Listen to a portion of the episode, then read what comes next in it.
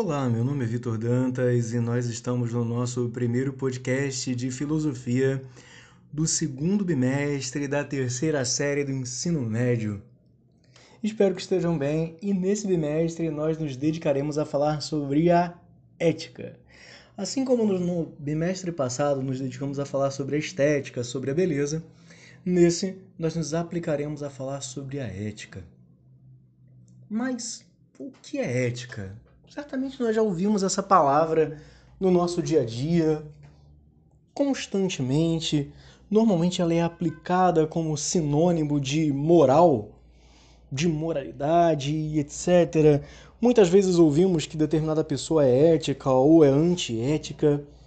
E normalmente essa palavra, juntamente com a moral, caem como quase sinônimo no jargão popular. Mas o que é isso? Além de uma área de conhecimento filosófico, que é a ciência das ações humanas, ou então o estudo do bom agir, e etc., a ética ela é bem distinta da moral. Terminologicamente, ela não se confunde com a moral. São duas coisas completamente diferentes.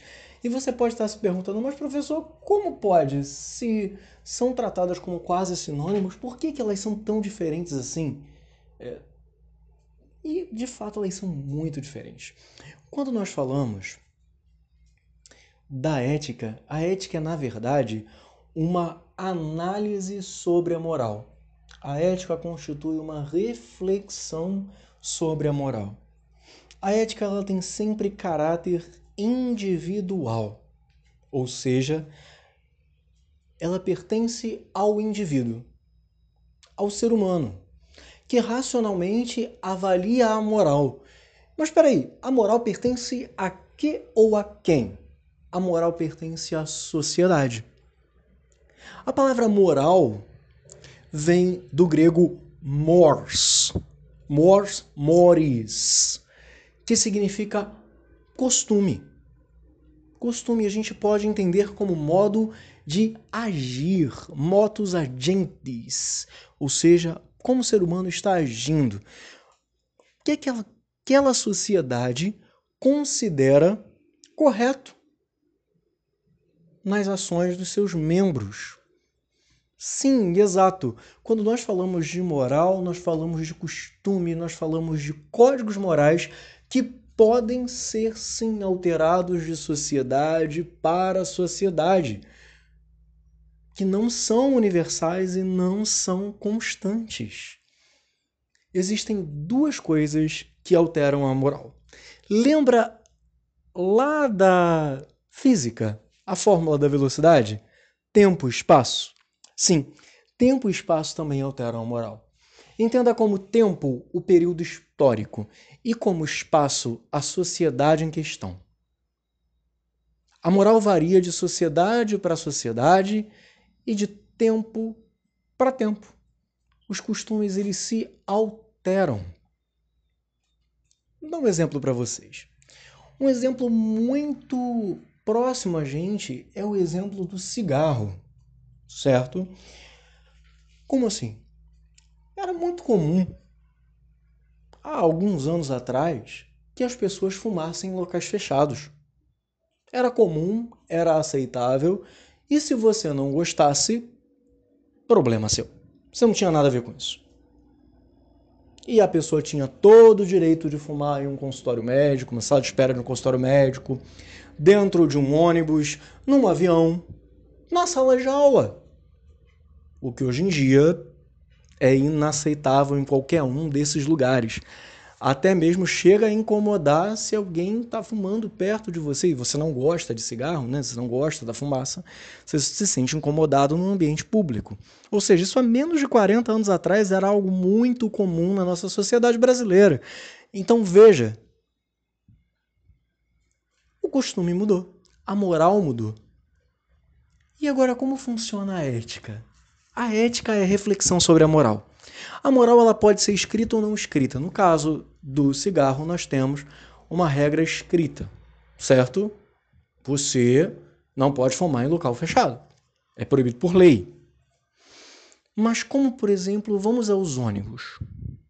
um exemplo de norma moral não escrita. Existem lugares preferenciais nos ônibus que estão normalmente assinalados por uma cor diferente ou por uma placa. São locais preferenciais para idosos deficientes, gestantes, lactantes, que são as mulheres que amamentam, pessoas obesas, pessoas com deficiência, certo? Nesses lugares é obrigatório por lei você que não tem nenhuma dessas deficiências ou nenhuma dessas especificidades, né? Porque gestar, lactar uh, não é nenhuma deficiência, muito menos ter idade. Você que não tem nenhuma dessas condições está sentado ali, é seu dever, você é obrigado por lei a levantar.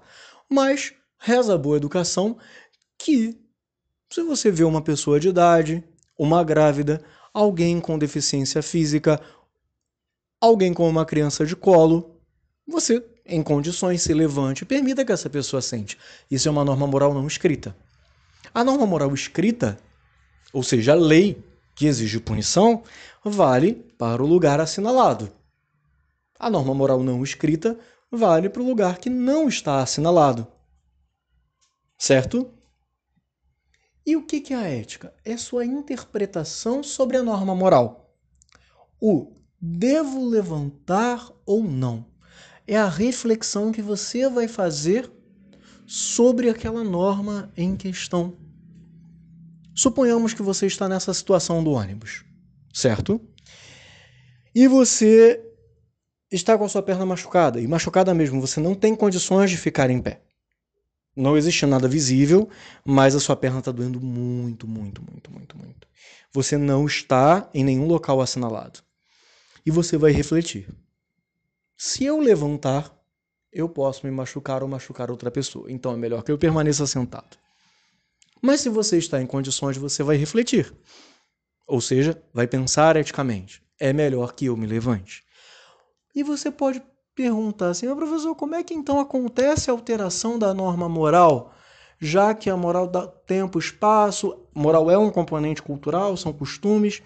Vamos lá. Existe ética e éticas. Epa, complicou a coisa aí um pouquinho, na verdade? Sim, complicou. Eu não tinha dito que a ética é individual? Sim, tinha dito que a ética é individual e permaneço dizendo isso. Só que existem pontos de reflexão ética que são comuns na sociedade. Então, desses nós colocamos uma ética com letra maiúscula. Uma ética bem mais abrangente, certo? Por exemplo, todos vão concordar que se um determinado político desvia dinheiro da merenda e deixa as escolas com uma comida de má qualidade ou então sem comida, isso é errado, não é verdade? Todos hão de concordar que se alguém rouba uma outra pessoa, isso também é um problema. Ou seja, há um senso comum na ética. Existem pontos de reflexão ética comuns. E essa ética, aspas, comum, é a ética que a gente pode colocar com letra maiúscula, que é comum a toda a sociedade, independentemente das nossas, das nossas reflexões individuais, certo? Então, moral e ética, recapitulando. Quando eu falo de moral, eu falo de sociedade e cultura que se altera em tempo e espaço. Só que essa mesma sociedade é composta por pessoas que individualmente refletem sobre a moral e têm pontos em comum nos quais concordam plenamente e são concordâncias universais naquela sociedade sobre interpretações universais, perdão, naquela sociedade sobre determinado ponto moral. E de acordo com o tempo, essas interpretações vão se alterando e provocando alterações na própria moral, no entendimento próprio da moral naquela sociedade específica, certo? Há de se fazer uma distinção também, quando falamos de moral, entre moral, imoral e amoral. Vamos aos exemplos. Quando eu falo de moralidade, eu estou dizendo de tudo que estou afirmando sobre tudo que está dentro desse conjunto de normas oferecidos pela sociedade, certo? Moralidade. Imoral, tudo aquilo que vai contra esse conjunto de normas. E amoral, aquela pessoa que produz ações que não estão dentro desse conjunto de normas, mas também não vão contra esse conjunto de normas. Como assim? O que seria uma pessoa amoral? Seria aquela pessoa que não pode ser responsabilizada por determinado ato. Por exemplo, suponhamos que uma criança de 5 anos, sem saber aquilo que está fazendo, acaba por cometer um homicídio. Essa criança é moralmente culpável? Não. Porque não tem a real noção daquilo que está fazendo, certo?